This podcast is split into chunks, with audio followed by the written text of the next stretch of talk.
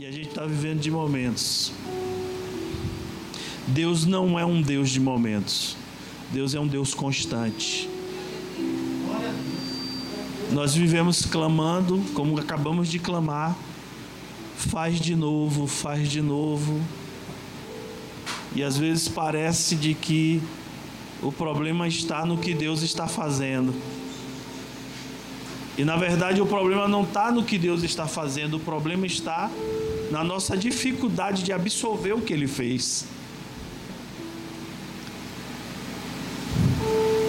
Ele fez e continua fazendo.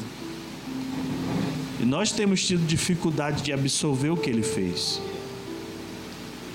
E Ele continua fazendo e a gente continua tendo dificuldade de absorver o que Ele está fazendo. Quero ser profético nessa manhã, dizer para você de que essa inconstância tem um fim hoje. Essa inconstância tem um fim hoje em nossas vidas. Nós não temos como servir a Deus, irmãos, somente por conveniência. Servir a Deus é uma entrega total. Servir a homens é uma entrega total, imagine só. É interessante isso, nós vemos na palavra de Deus de que todo profeta tinha um um conservo, né, que estava ali com ele, o garoto que estava ali andando com o profeta a todo instante. E ali ele servia o profeta. Aonde o profeta estava, ele tinha que estar. E ele cuidava das necessidades do profeta, ou seja, ele deixava de viver a sua vida para viver a vida do profeta. Às vezes ele não conseguia entender as atitudes do profeta, mas ele estava ali, se submetendo à vida do profeta. Talvez, irmãos, Deus precisasse se materializar para que a gente pudesse viver isso. Como a gente não vê Deus, a gente tem dificuldade de viver a vida de Deus.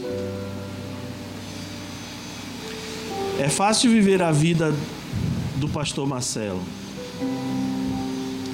Você vê o pastor Marcelo, você vê as atitudes do pastor Marcelo. Viver a vida de Deus é um pouco mais difícil porque você não vê Deus. Mas é isso que nos põe em uma posição privilegiada diante dele. Porque nós não o vemos, mas nós cremos. E nós experimentamos. Mas continuamos a ter dificuldade. Uma coisa é certa, Deus sempre fará a parte dele. Aquilo que cabe ao Senhor, Ele sempre fará. Sempre nós estamos em falta, irmãos. Sempre nós é que estamos em falta. Às vezes nós vemos testemunho de pessoas que de, gritaram diante do Senhor, dizendo que Deus esqueceu. Eu já fiz isso. O Senhor esqueceu de mim. Não, Deus não esquece. Ele não esquece, ele não falha. Ele está sempre ali. O problema está sempre com a gente. Mas eu quero que nessa manhã a gente saia daqui com um pensamento diferente, um ânimo diferente, uma alegria diferente. Eu acredito que Deus vai entrar, vai tirar algumas coisas das nossas entranhas nessa noite, nessa manhã. Eu acredito que Deus vai limpar alguns corações. Que você talvez diga: meu coração está limpo. Mas Ele vê aquilo que a gente não vê. E o nosso coração é enganoso. Então fique atento, deixe Deus, deixe Ele mexer um pouquinho. Derrube as defesas. Deixe Deus mexer um pouquinho lá dentro. Porque essa transformação precisa acontecer de dentro para fora, irmãos. Às vezes a gente muda um pouquinho fora, mas não deixa Deus mexer lá dentro. Deixe Deus mexer um pouquinho lá dentro. Para que Ele possa fazer aquilo que é necessário ser feito. Dói um pouquinho, mas no final é só glória para as nossas vidas. Abriu a sua Bíblia no livro de Marcos, capítulo 14.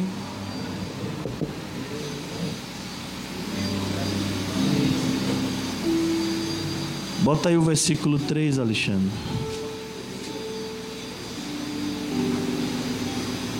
Aleluia. Vamos ler? Todos juntos em uma só voz? No 3, 1, 2, 3.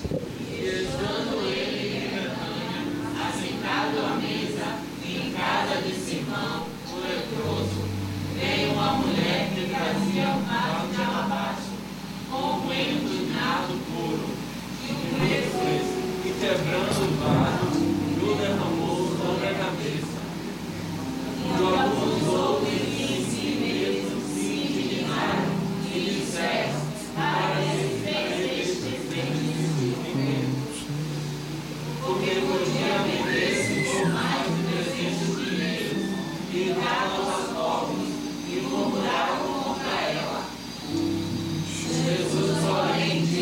Amém.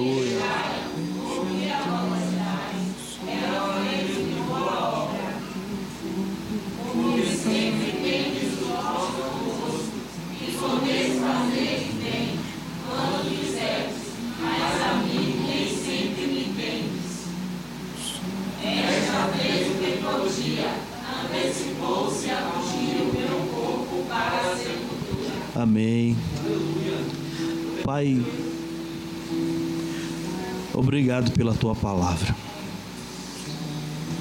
Espírito Santo fala aos nossos corações. Nós precisamos ouvir a tua voz. Precisamos ser sarados, curados, transformados, alimentados pela tua palavra. Em nome de Jesus. Amém, irmãos? Esse texto é um texto interessante. A Bíblia nos fala de que Jesus estava em Betânia, estava na casa de Simão, o leproso, quando uma mulher entra, né, com um vaso de alabastro ela quebra o vaso e derrama sobre a cabeça de Jesus. E aquele vaso tinha ali um unguento de nardo puro, de que tinha muito valor. Tinha muito valor.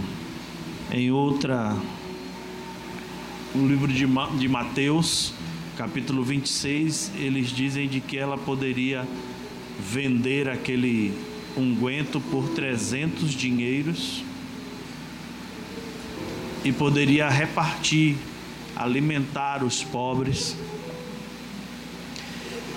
E há ali uma, uma certa crítica, uma murmuração entre aqueles que estavam ali na casa, até mesmo entre os discípulos porque achou de que o que aquela mulher estava fazendo era um tremendo de um desperdício.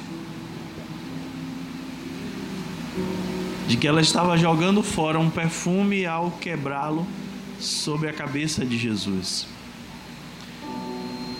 Ou seja, irmãos, eles não entenderam exatamente o que ela estava fazendo naquele momento.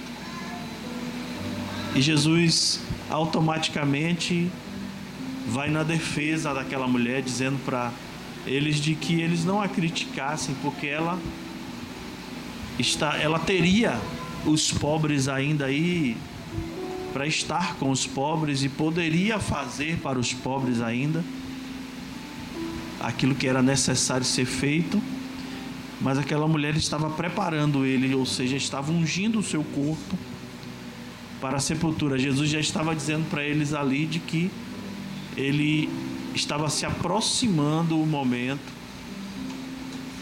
da qual ele iria iniciar a jornada pela qual ele tinha sido enviado por Deus para morrer na cruz pelas nossas vidas.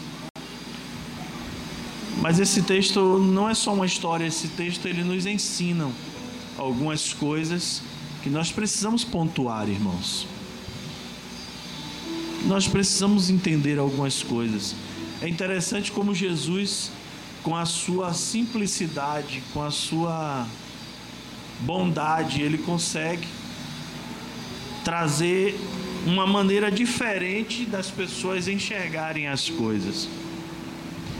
Para todos os que estavam na casa, aquilo tinha sido um desperdício. Porque o, o nardo puro ele era muito caro. Mas para ele aquela mulher estava fazendo algo. Ele conseguiu mostrar para aqueles, aquelas pessoas que ela estava fazendo algo que era extremamente necessário. Ou seja, ele conseguiu fazer com que todos que estavam ali de encontro ao que ela tinha feito entendessem de que ela era que estava certa, que estava fazendo a coisa que é certa. Isso nos dá assim um, um, um consolo muito grande, irmãos. De que nem sempre nós temos um ditado que diz que a maioria vence, mas nem sempre a maioria está com a razão. Nem sempre a maioria está com a razão. Isso nos serve como um consolo, porque muitas das vezes nós, por sermos diferentes, nós terminamos sofrendo, sendo criticados. E nós aqui sofremos muito isso, porque temos uma maneira diferente de conduzir as coisas de Deus.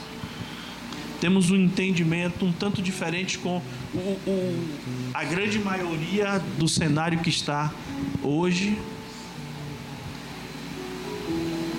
mas temos a convicção de que essa palavra é a verdade. E aquilo que está fora dos princípios dessa palavra não é verdade. Mas eu não quero me apegar nessa, nesse detalhe. Eu quero me apegar no que essa mulher fez, irmãos. Ela pegou talvez aquilo que ela tinha de mais precioso e ela vai até ali com um objetivo: de derramar aquele unguento sobre a cabeça de Jesus. Aquela mulher ela não foi ali à toa. Aquela mulher não entrou naquela casa em vão. Ela tinha um propósito, ela tinha um objetivo. E para ela não importava o que estava ali iria dizer para ela, mas ela tinha um objetivo e ela iria cumprir com esse objetivo. E ela cumpriu com o objetivo dela. Ela entrou e fez aquilo que ela tinha que fazer. Aquilo que ela estava sentindo no seu coração que ela precisava fazer. Às vezes na vida nós ficamos questionando algumas coisas que Deus coloca em nossos corações para fazer.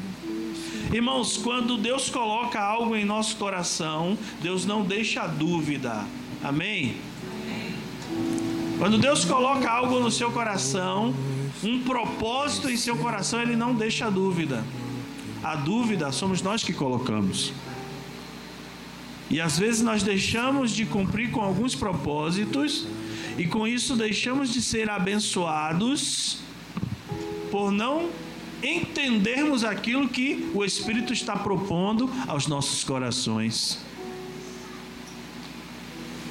Mas essa mulher entrou nessa casa e ela não se questionou. Muito por ao contrário. Ela fez o, que acontece quando nós cumprimos com o propósito de Deus. Nós somos questionados, mas ela não se questionou. Ela entrou e cumpriu com o seu propósito. E não interessou para ela de que todos que estavam ali não entenderam por que, que ela estava fazendo, mas o mestre entendeu exatamente o que ela precisava fazer.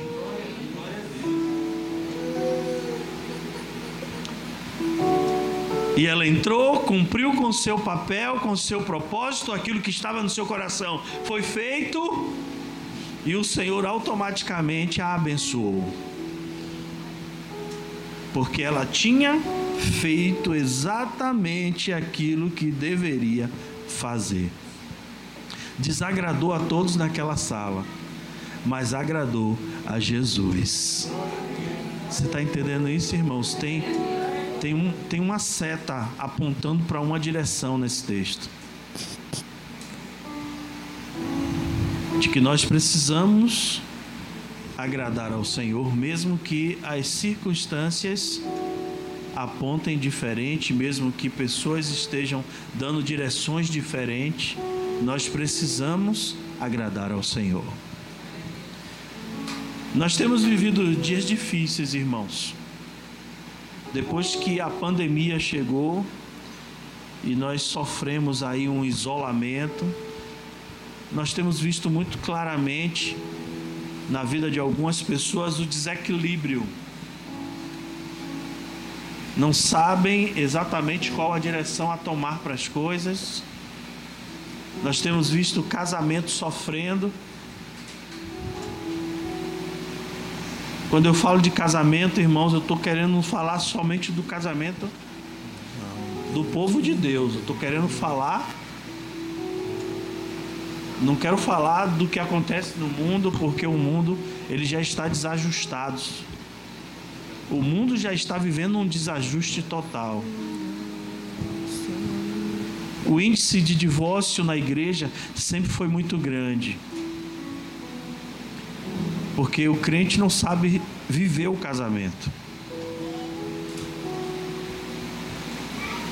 Às vezes o crente acha de que casamento é você sempre agradar e ser agradado.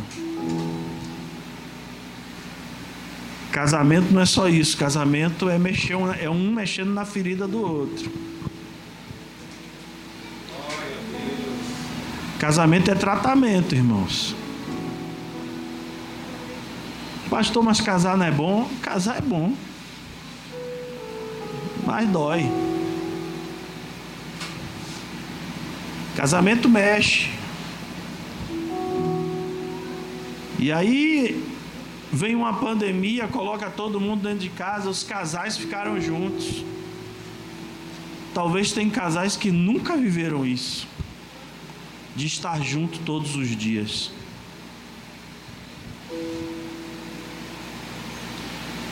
E aí foram obrigados a estar juntos. Aí o marido pôde ver o quanto que o dia de uma doméstica é cansativo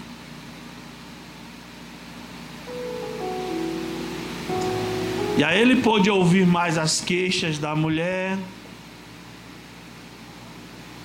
que antes ele não ouvia, porque chegava do trabalho cansado e jantava e sentava no sofá e já estava cochilando.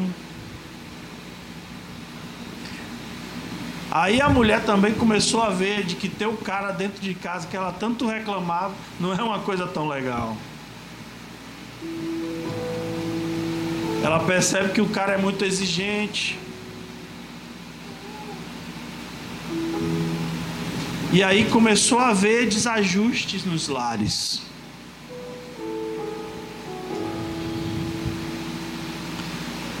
E esses desajustes aconteceram por conta exatamente da falta de um propósito na vida daquele casal, irmãos. É por isso que eu estou citando dessa forma.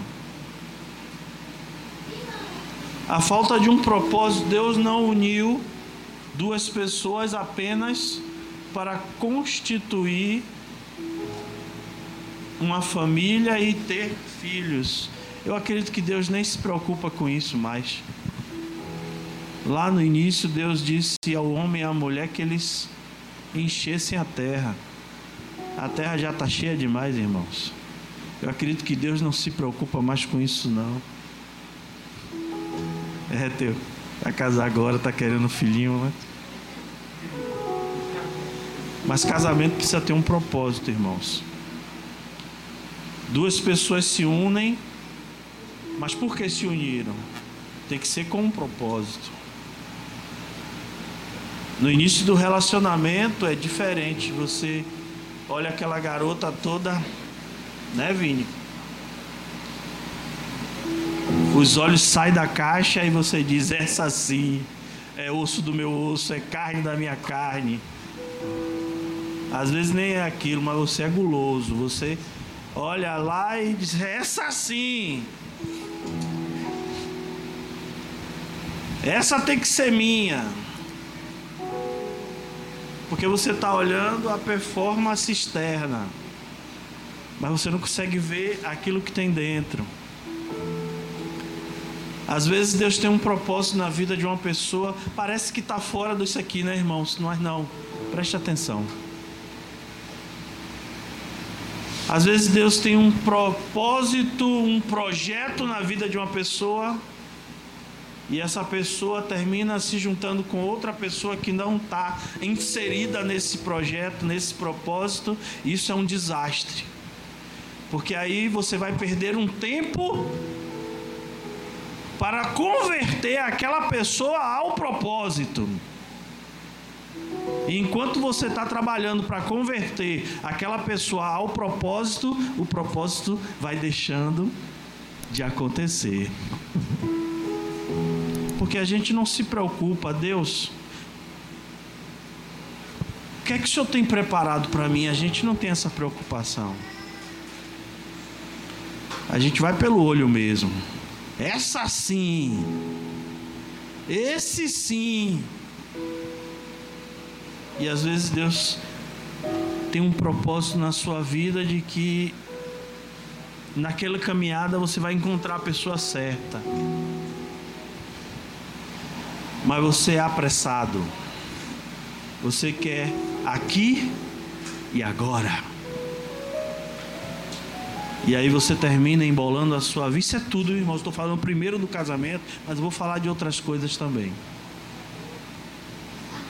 E aí quando você vê, você está envolvido em um embaraço e você não sabe o que fazer. Mas casou, irmão. Casamento é para sempre, viu? Casou, só a morte separa. Faz o que então, pastor? Vai orar para ele morrer.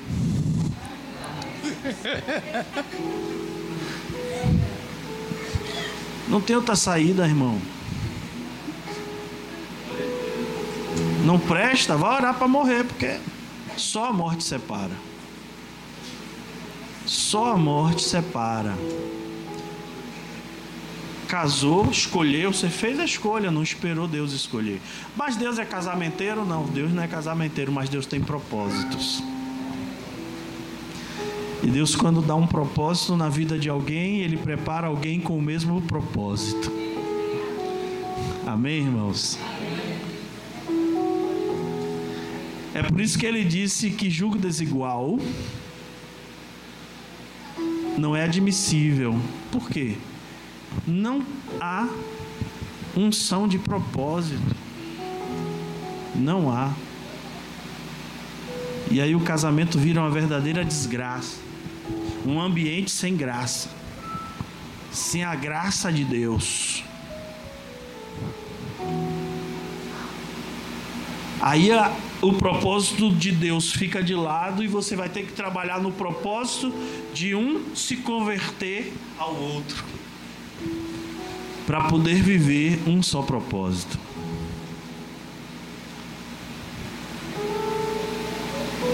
Então a, a ótica de Deus, irmãos, para a nossa vida vai ser sempre de uma maneira diferente.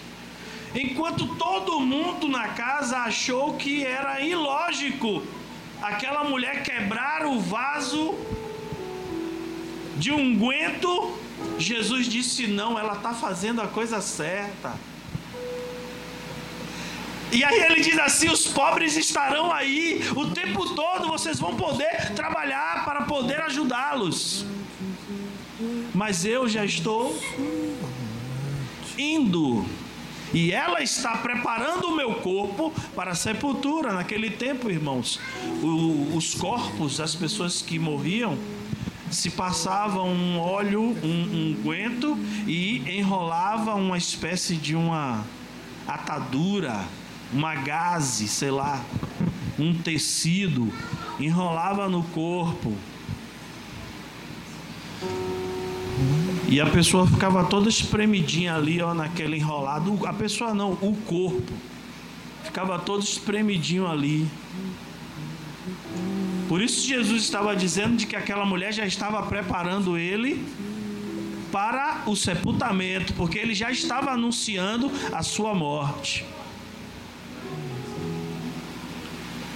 Mas em meio ali a uma multidão que apontava ela como uma pessoa que estava fazendo algo errado, Jesus estava dizendo: ela está fazendo a coisa certa. Porque ela estava fazendo algo com um propósito. Está entendendo isso? Quero que você saia daqui entendendo isso. É por isso que eu estou começando falando pelo casamento. Porque o primeiro ponto você precisa entender o porquê você casou. Se você casou só para ter uma bonequinha do seu lado, eu te eu quero infelizmente te decepcionar. Ela não vai ser uma bonequinha o tempo todo. Como você também não vai ser esse bonequinho o tempo todo. Então tem que ter algo maior para nos unir, irmãos. Tem que ter algo maior. Você tem que entrar naquele ambiente com um propósito. Você não entra em um ambiente sem um propósito. Você entra num ambiente com um propósito. Quando a gente entra em um ambiente sem propósito nenhum, a gente termina sofrendo consequências impostas por esse ambiente. E quando você entra num casamento sem um propósito, sem entender o que é aquilo na sua vida, você vai sofrer. Mas casamento era para ser felicidade, casamento é para ser felicidade. Mas essa felicidade não se encontra naquilo que nós procuramos naquele casamento. Felicidade se encontra quando esse casamento vive um propósito diante de Deus. Ah, pastor, mas por que as pessoas casam e não acontecem essas coisas? Quando a gente não tem propósito, nada incomoda, né, irmãos? Nada incomoda, mas a gente precisa entender de que na vida da gente tudo tem um propósito. Não acontece nada em vão, não. Tudo tem um propósito de Deus. Deus só permite que aconteça aquilo que tem um propósito para mostrar para o seu povo, para a sua igreja, aquilo que ele precisa mostrar. E aí veio essa pandemia e começou a trazer algumas realidades que antes nós não conhecíamos. Algumas coisas de que desagrada um ao outro.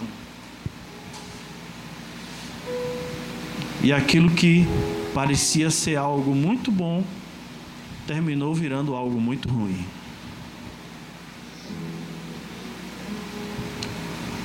Saindo do casamento, nós vamos ver pessoas de que estão vivendo momentos de muita angústia, insatisfação, porque foram arrancadas de suas atividades. Irmãos, atividade é algo realmente necessário, viu? É algo necessário, mas a gente precisa entender de que há um tempo determinado para todas as coisas, isso está escrito no livro de Eclesiastes, capítulo 3. Há um tempo determinado para todas as coisas. E aí nós fomos arrancados de nossas atividades e fomos parar dentro de casa. E a gente cumpria com as nossas tarefas e o resto do tempo ficava ocioso. Ou seja, nós não procuramos investir esse resto de tempo em algo que fosse um propósito diante de Deus. E aí a gente começou a perder muito tempo no computador, investindo mais tempo no WhatsApp, no Facebook. E nós nos conectamos com o mundo inteiro. Mas a nossa alma se sentiu só. A alma, irmãos, é o psique do homem. O que é que habita na alma? Os nossos sentimentos.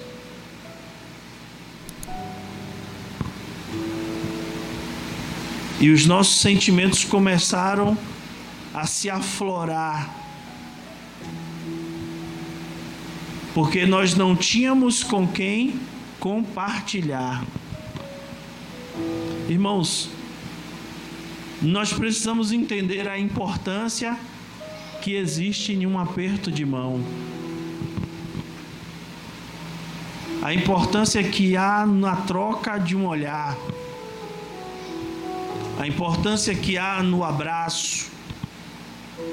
A importância que há em você encontrar alguém e essa pessoa dizer: Tudo bem, Mateus?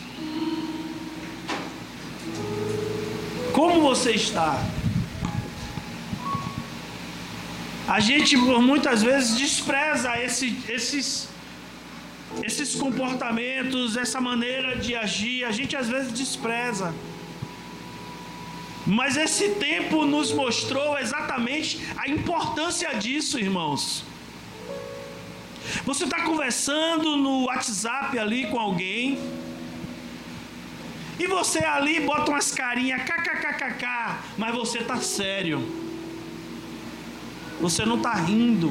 Você não está tendo a transmissão de emoção que há entre os olhos, os gestos. Você não está tendo essa ligação com a pessoa. Aí se está falando de uma coisa triste, você bota uma carinha derramando lágrimas, mas você não está chorando. E aí há uma confusão na sua alma, porque aquilo que você está transmitindo não é exatamente o que você está sentindo, e isso não é viver um propósito. Para viver um propósito, você tem que sofrer as emoções daquele propósito. Para viver uma relação, você tem que viver as emoções daquela relação. E a grande, a grande falha dessa sociedade que nós vivemos hoje é essa, irmãos. Nós não nos relacionamos.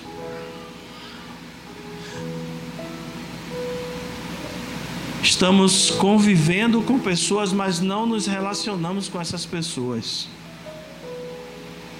Os casais não conversam mais.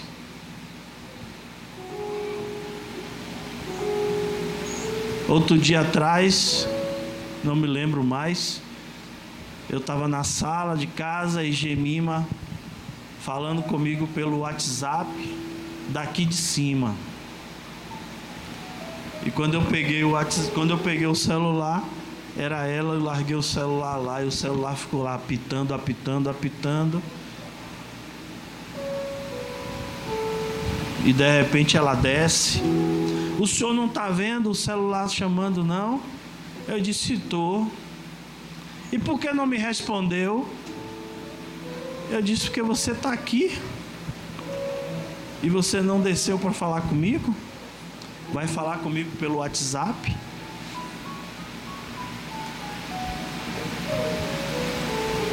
Não há propósito, irmãos, de Deus em nós vivermos as nossas relações sem o contato. Por que, que a comunhão é tão importante, irmãos? Por que, que Deus preservou tanto a comunhão? Por quê? Por, que, por que, que a comunhão é que nos leva a viver a, a essência de tudo que Deus pregou, tudo que Deus deixou para nós. Por que, que, é tão importante nós estarmos em comunhão, irmãos? Porque esse contato é importante, Mateus. Não existe comunhão com Deus se não há comunhão com os homens. A palavra de Deus diz de que como você pode dizer que me ama se você não consegue amar o seu irmão que está aí do seu lado, que você vê, que você toca, como é que você pode dizer que me ama? Por que, que ele disse isso, irmãos? Ele disse isso porque há algo de errado que precisa ser consertado em nossas vidas. As pessoas olham umas para os outros e dizem assim: não vou com a cara de fulano. Mas é mesmo o que foi que ele fez? Nada. Meu espírito não bateu com dele. Está falando de que espírito, irmão? Cuidado. Pode ter um demôniozinho encostado aí. Porque o meu espírito testifica com o Espírito Santo de Deus de que Mateus é meu irmão. E eu posso até não gostar da camisa de Mateus. Posso até não gostar do cabelo dele que ele corta assim assado. Mas ele é meu irmão em Cristo. Eu preciso amá-lo e respeitá-lo. Então tem alguma coisa no meio aí que está atrapalhando. E se tem alguma coisa aí no meio atrapalhando é porque a gente ainda não entendeu o propósito. A gente ainda não entendeu porque nós estamos juntos, porque nós estamos aqui, irmãos. Se há alguma coisa que nos desagrada, a gente senta, conversa, esclarece, damos a mão e continuamos a comunhão. É por isso que o casamento morre, porque os casais não conversam. Tá ruim, mas não conversa. Tá se achando desrespeitado, mas não conversa, não trata. É por isso que a comunhão se torna difícil, porque a gente não gosta, mas a gente não tem coragem de falar. E a gente precisa falar, mas se falar, o irmão vai se ofender. Você só vai saber que se o irmão vai se ofender se você falar. Mas você não fala com o irmão que tem o problema. Você fala com o outro irmão que você diz que confia e que precisa desabafar. Uma vez eu conversando com uma pessoa, trazendo para ela um ensino, trazendo uma repreensão com ensino, e eu estava dizendo para ela, dizendo: se você não foi falar com a pessoa que você está tendo problema, para que você foi falar com a outra? Ah, mas a gente precisa desabafar. O lugar de você desabafar é com a pessoa que você está quebrando a comunhão. É lá que você tem que desabafar, irmão. Outro só vai trazer conflito. Eu tenho um problema com Israel. E eu chamo Mateus para falar sobre o problema que eu tenho com Israel. Eu estou crescendo esse problema, estou criando um monstro dentro de mim. E o que é pior, irmãos? Eu não estou só criando dentro de mim, eu já estou tirando de mim e estou passando para Mateus também. Porque o monstro tem que morrer aqui. Posso ouvir um amém? Glória a Deus. Eu sabia que essa manhã ia ser diferente. Porque a gente precisa voltar a aprender a nos relacionarmos com as pessoas com um propósito, irmãos. A gente precisa entender isso. Você sabe o que é o mais crítico desse, dessas questões? É que você não sabe qual será o dia do amanhã. Quando a Bíblia diz: Não deixe o sol se pôr sobre a sua ira. O que a palavra está nos ensinando é que a gente não deve deixar para amanhã aquilo que a gente tem que tratar hoje. Amém, irmãos? Até Renato Russo entendeu isso. Um cara que era drogado, mundano. Ele entendeu isso e ele disse: é preciso amar como se não houvesse o amanhã. Se Renato Russo, um malucão, entendeu isso, você que tem o Espírito Santo de Deus não vai entender? E a gente vai deixando para amanhã. E a gente não sabe o que é o amanhã. O amanhã é incerto para todos nós. Ah, todas as vezes que eu acordo de manhã, eu digo, Deus, obrigado por mais um dia. Não me deixa fora dos teus projetos, dos teus planos. Me direciona. Eu quero ser soprado. Eu não quero direcionar o meu caminho, eu quero ser soprado. Sabe por quê, irmãos? Porque se nós não entendermos de que cada dia que o Senhor nos concede tem um propósito, vamos ficar frustrados nas nossas vidas. Então, assim, irmãos, se você tem alguma coisa a tratar com alguém, trate hoje. Trate hoje, não deixe o campo da dúvida ficar pairando sobre os corações. Chame seu irmão, chame sua esposa, chame seu marido. Senta. Conversa, coloca a mão na cabeça, expulsa o demônio dele, expulsa o demônio dela. É, irmãos, às vezes tem um demônio ali futucando na cabeça. Você já viu aquele desenho do pica-pau que fica um anjinho e um demônio no ombro? Soprando. Tem gente que fica navegando nisso aí, ó. Ouve a voz do diabo, ouve a voz de Deus, depois ouve a voz do diabo. E às vezes se deixa permitir de que o diabo faça. É, irmãos. Mas pastor, crente usado pelo diabo, oh meu Deus. Jesus olhou para Pedro e disse assim: Para trás, Satanás. Tu és uma pedra de tropeço no meu caminho. Jesus estava vendo que não era Pedro. Jesus estava vendo que Pedro estava sendo usado pelo diabo.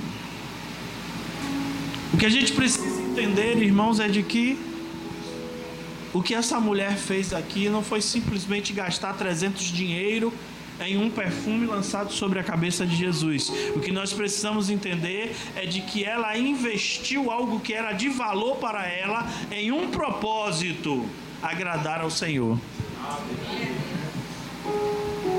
Agradar ao Senhor. Quanto você está disposto a gastar para agradar ao Senhor, irmãos? Quanto você está disposto a sacrificar para agradar ao Senhor, irmãos? Quanto você está disposto a investir da sua vida? Quanto você está disposto a investir de humilhação, de renúncia, para agradar a Deus? Nós vivemos uma sociedade que os filhos dizem: "Ah, meu pai não, não, meu pai não entende. Então eu vou sair de casa." Vai. Sai de casa. Sai de casa para você experimentar do que é bom para tosse. Não senta, não conversa, não esclarece e a gente pensa de que isso são coisas pequenas e não são coisas pequenas, irmãos. São coisas que estão afetando a sua comunhão com Deus. É. São coisas que estão afetando a sua comunhão com Deus. E o inimigo das nossas vidas vai ganhando espaço para simplesmente acabar com o projeto que há dentro de nós, que Deus criou para vivermos e a gente vai se distanciando desse projeto, desse propósito, e a tristeza vai tomando conta dos nossos corações. Aquela mulher quebrou um vaso de alabastro sobre a cabeça de Jesus. Nós precisamos quebrar o nosso orgulho diante de Jesus. Nós precisamos quebrar o nosso orgulho diante dele, porque só quebrando o nosso orgulho nós vamos conhecer qual é o propósito dele para as nossas vidas, irmãos. Você só vai conhecer qual é o propósito de Deus para o seu casamento quando você quebrar o orgulho que separa vocês. Você só vai entender qual é o propósito de Deus na sua vida, com a vida desse irmão que está do seu lado aí, quando o orgulho for quebrado. E quando o orgulho é quebrado, automaticamente a visão muda, irmãos. A visão torna-se totalmente diferente. Quando alguém te, quando alguém te machuca, irmãos,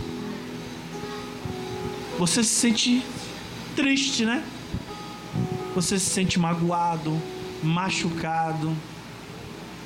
Quebre o orgulho Vá a essa pessoa e diga para ela simplesmente: Eu vim aqui dizer para você que eu te amo.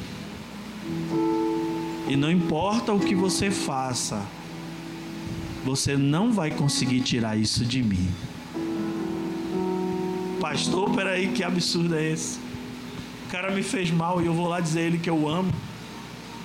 Experimente fazer isso. Você vai ver o seu espírito querer soltar.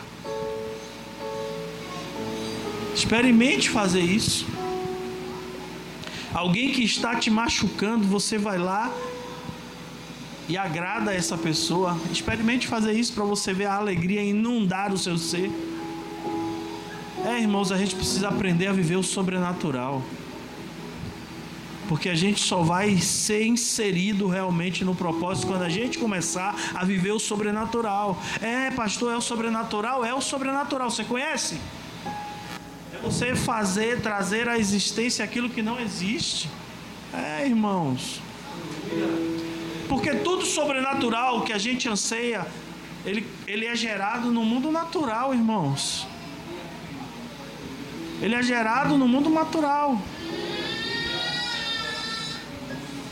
E a gente vai fazendo isso ser gerado nas nossas vidas é diferente. A alegria que há no coração de uma pessoa que faz o bem é diferente, irmãos. Porque fazer o bem é fazer sem importar a quem você está fazendo. Para mim é fácil agradar algumas pessoas que estão sempre me agradando. Mas agradar alguém de que está te desagradando rompe o portal entre o natural e o sobrenatural.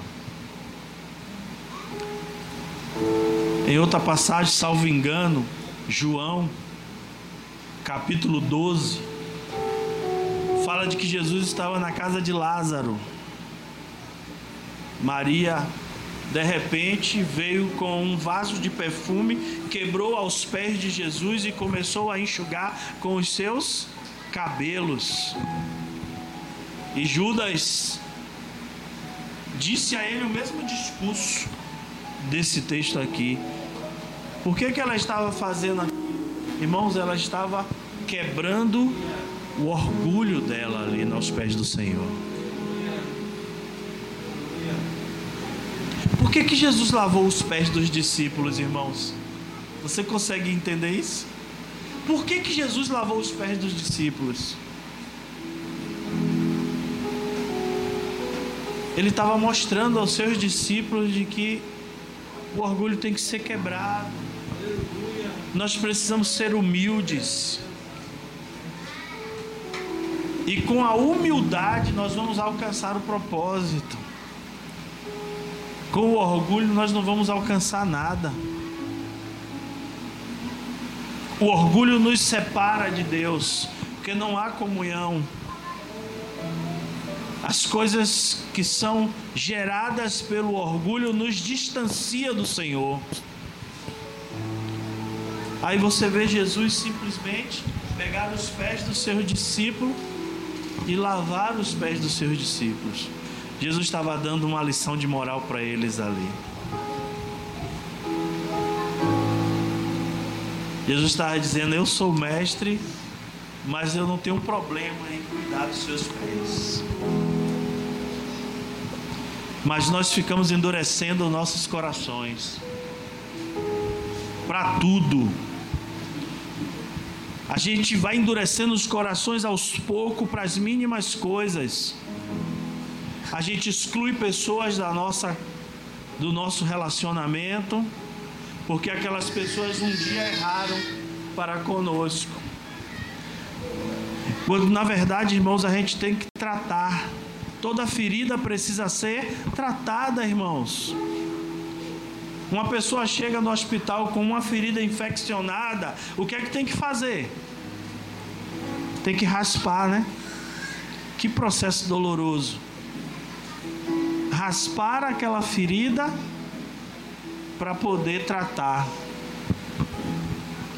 Aquela raspagem, irmãos, é para tirar o que não presta, tirar o que está podre. O problema é que nós estamos acostumados a colocar o tratamento em cima da podridão. Eu não trato. Os casais, eles brigam, gato e cachorro, aí de noite dá uma fungadinha no pescoço, resolveu o problema. Vai ter uma noite ali onde eles vão se relacionar e acabou o problema. Não acabou, não, irmãos. Sabe por que não tratou? Daqui a três dias, na próxima briga, vai dizer: Você disse isso, isso e isso há dez anos atrás. É assim. É assim ou não é? Cadê os casais? Faz assim os casados. É assim ou não é, irmão? Briga de casamento é um negócio sério, traz à tona tudo, desde o namoro. Desde o namoro. Ah, você, quando nossa primeira saída, você comprou um picolé para mim. Ela nunca esqueceu que ele deu um picolé para ela. Ela queria um jantar e ele levou ela para chupar um picolé.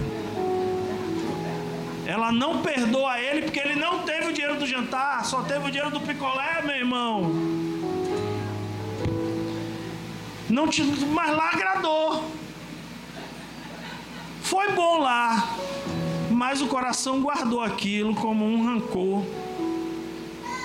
E aí a vida passou. Hoje ele deu a ela uma casa, andar de carro. Mas ela não esqueceu do picolé lá do primeiro dia.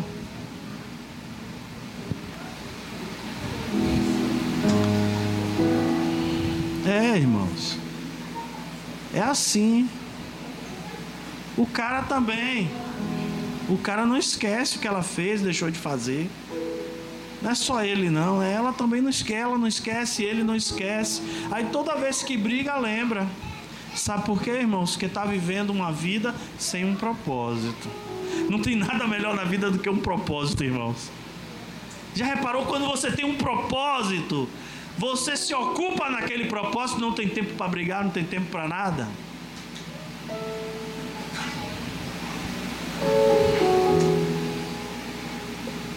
Aí o cara diz assim, pô, o melhor dia, o melhor tempo que eu vivi com minha mulher foi quando a gente estava construindo a casa. Ah, ela pegava o carrinho de mão, tchau, no meio da obra, toda suja de cimento, ela me ajudando ali, carregando o bloco. Foi o melhor tempo que nós vivemos. Porque estavam os dois unidos em um propósito só. Morando de aluguel, pagando aluguel caro.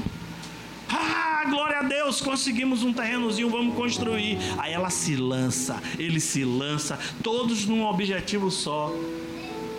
Aí a vida se torna diferente. Não é assim? Aí quando a casa está pronta, em vez de viver o fruto do propósito que eles tiveram, vão ficar brigando. Vão ficar brigando porque pintou a parede de rosa, o outro queria azul, pintou de amarelo e ela queria que fosse branco. Aí vão brigar. E vão levar os seus dias perdendo a essência daquilo que eles construíram junto, e daqui a pouco aquela casa não tem mais sentido nenhum. Deus está falando, viu, irmãos? Preste atenção. Quando na verdade, irmãos, é somente você quebrar um pouquinho o vaso do seu orgulho e se apresentar de uma maneira diferente.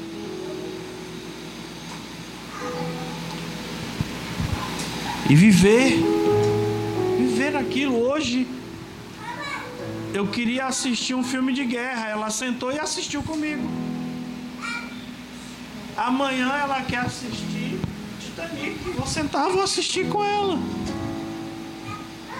Ah, pastor, eu gosto de filme de guerra, eu gosto de ver sangue, tiro, eu gosto de é. ver ação. E ela só quer assistir esse negócio meloso. Assiste com ela. Assiste com ela, tem um propósito, rapaz. Tem uma coisa boa por trás desse filme aí que você ainda não entendeu, cara. Ela quer que você aprenda umas coisinhas. E você fica aí só querendo guerra, luta, e aí quer chutar a mulher, quer maltratar, porque você está na adrenalina do, do filme. Ela quer te acalmar um pouco, quer ver você, quer que você aprenda umas outras coisas, um, como é que se aproxima, como é que chega. Meu irmão, filme e novela é uma miséria, desculpe a expressão. Que a gente vê ali tudo que não se vive. Não é assim, irmãos? É assim. E aí a gente quer trazer para a realidade aquilo que está ali no filme, aquela aproximação com os olhos nos olhos, né, Júlio? Aí as mulheres ficam assim no sofá, ó.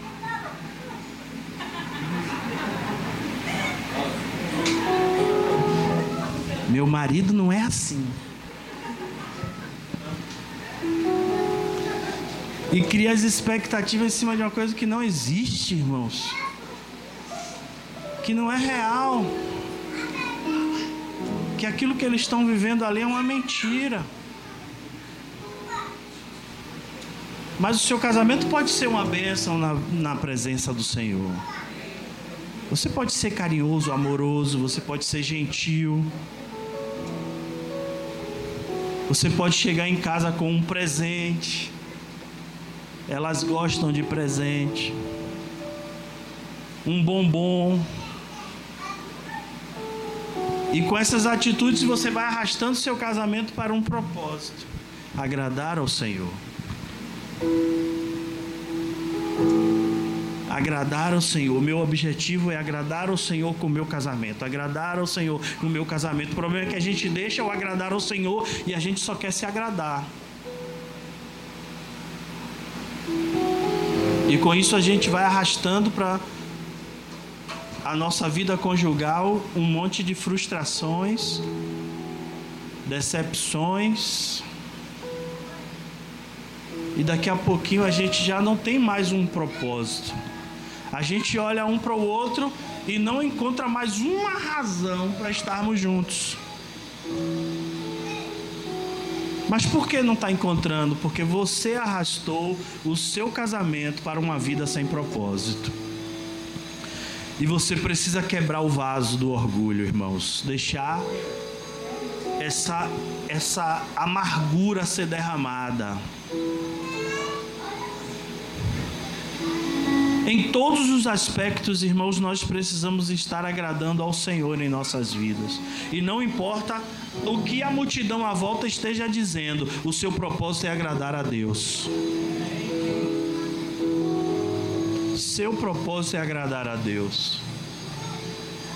Ah, fulano me disse ali uma palavra que me machucou. Vai lá, diz a ele que te machucou. O que é que tem, irmãos, você dizer? Aí você fica aqui remoendo aquilo e não vai lá. Meu irmão, aquilo que você disse me machucou, mas eu vim aqui para quebrar essa corrente. Eu te perdoo pelo aquilo que você me disse. E eu te peço perdão, porque eu não fui maduro o suficiente para tratar daquilo com você logo. Ó, pá, o diabo toma uma tapa na cara, irmãos e você vai seguir o seu caminho com seu irmão. Os pais, os filhos, às vezes ficam sem se falar dentro de casa, porque não sabem tratar as coisas, não sabem quebrar o vaso. E entender de que aquela quebra ali, irmãos, é para um propósito maior. Amém? É para viver uma comunhão maior, é para estabelecer alguns princípios nas nossas vidas. Interessante que a gente pensa que os nossos filhos não estão nos observando, né? Mas eles observam tudo, irmãos. Está pensando que seu filho não vê você brigar, ele vê você brigar. Quando você está triste, ele não vê que você está triste, que foi por causa daquela briga, ele vê, ela vê. Eles conseguem detectar as coisas, irmãos. Interessante que uma vez assistindo um filme eu vi uma cena de um casal que tinha uma garotinha e ela entrou no ambiente que os pais estavam e ela ficou paradinha, quietinha. E o pai estava dando um abraço na mãe. Estava acontecendo nada demais. Mas aí a garota entrou e ficou quietinha ali, ó, paradinha, olhando os pais se abraçarem. Quando eles perceberam a presença da menina, aí a mãe disse assim: Filha, você não bateu. Aí ela disse: Eu fiquei quietinha porque eu quero um irmãozinho.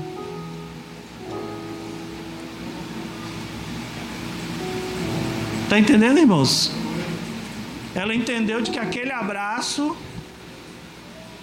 poderia significar algo mais na vida daquele casal. Seu filho, sua filha está te observando. E ele entende. E você precisa, a sua vida conjugal dentro de casa precisa ser uma vida profética na vida dos seus filhos. Se você é uma pessoa que ora, seu filho vai ser uma pessoa que ora, irmão. Posso ouvir um amém? amém. Se você é uma pessoa que murmura, seu filho vai ser um murmurador porque ele está ali observando e vendo a sua murmuração. Se você é uma pessoa que não frequenta os cultos, seu filho não vai querer ir para a igreja. Isso é normal, irmãos, porque você é o espelho. É por isso que a sua vida tem que ter um propósito. Eu, pastor, profetizo na vida dos seus filhos sempre que vou orar, que ele cresça, se fortaleça, quando for uma pessoa adulta, ele diga: Eu sirvo ao Deus dos meus pais. Mas como ele vai servir ao Deus do Pai se o Pai não dá a ele o exemplo de alguém que serve a Deus? Como é que ela vai observar a mãe se a mãe não dá exemplo de alguém que serve ao Senhor, de alguém que, mesmo sendo humilhada, não cansa de quebrar o vaso aos pés do Senhor? Ora, irmãos, o lugar de quebrar o vaso é lá, nos pés dele. Então vamos parar com esse negócio de ficar desabafando com o irmão. Não é o lugar, não é o irmão que você vai desabafar, você vai desabafar com ele.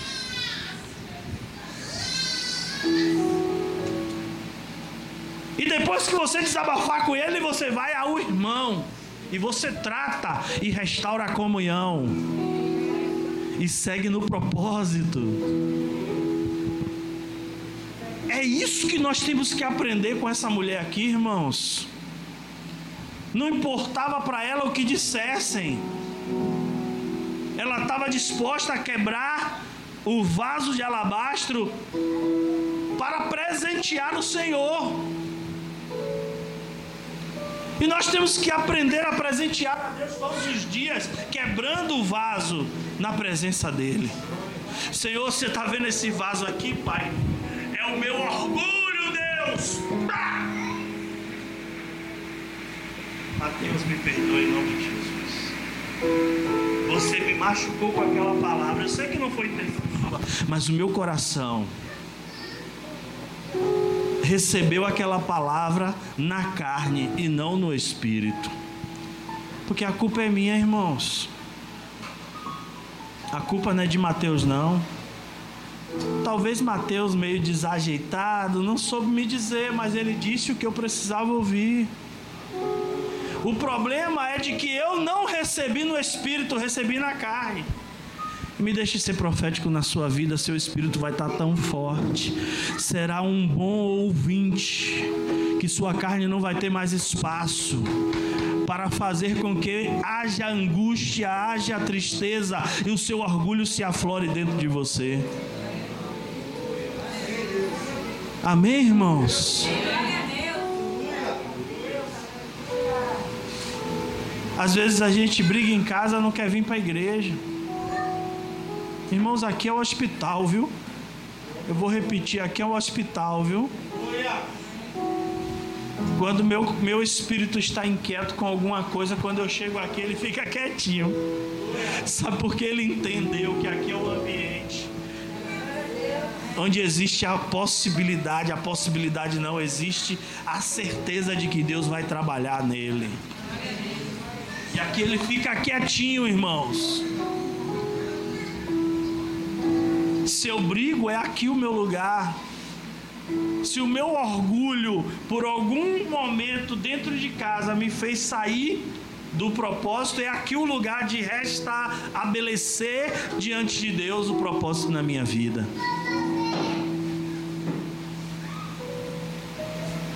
Então, pelo amor de Deus, irmãos, não pegue essa palavra e bota no bolso, não.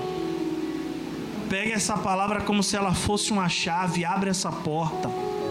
Entra nessa porta e começa a viver isso em nome de Jesus.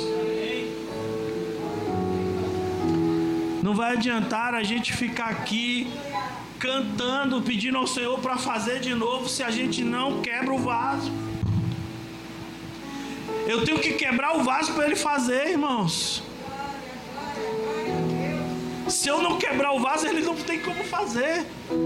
Porque nesse vaso está ali o meu orgulho, a minha soberba, está ali preservado. Por que, que o vaso tem que ser quebrado e refeito? Por quê?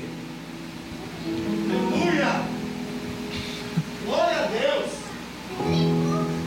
Por que, que ele mandou Jeremias descer a casa do oleiro? Por que, irmãos? Por que, que o nosso vaso tem que ser quebrado e refeito, irmãos? Porque o vaso foi feito, foi construído do jeitinho que eu quis. Mas para Deus usar tem que ser do jeitinho que Ele quer.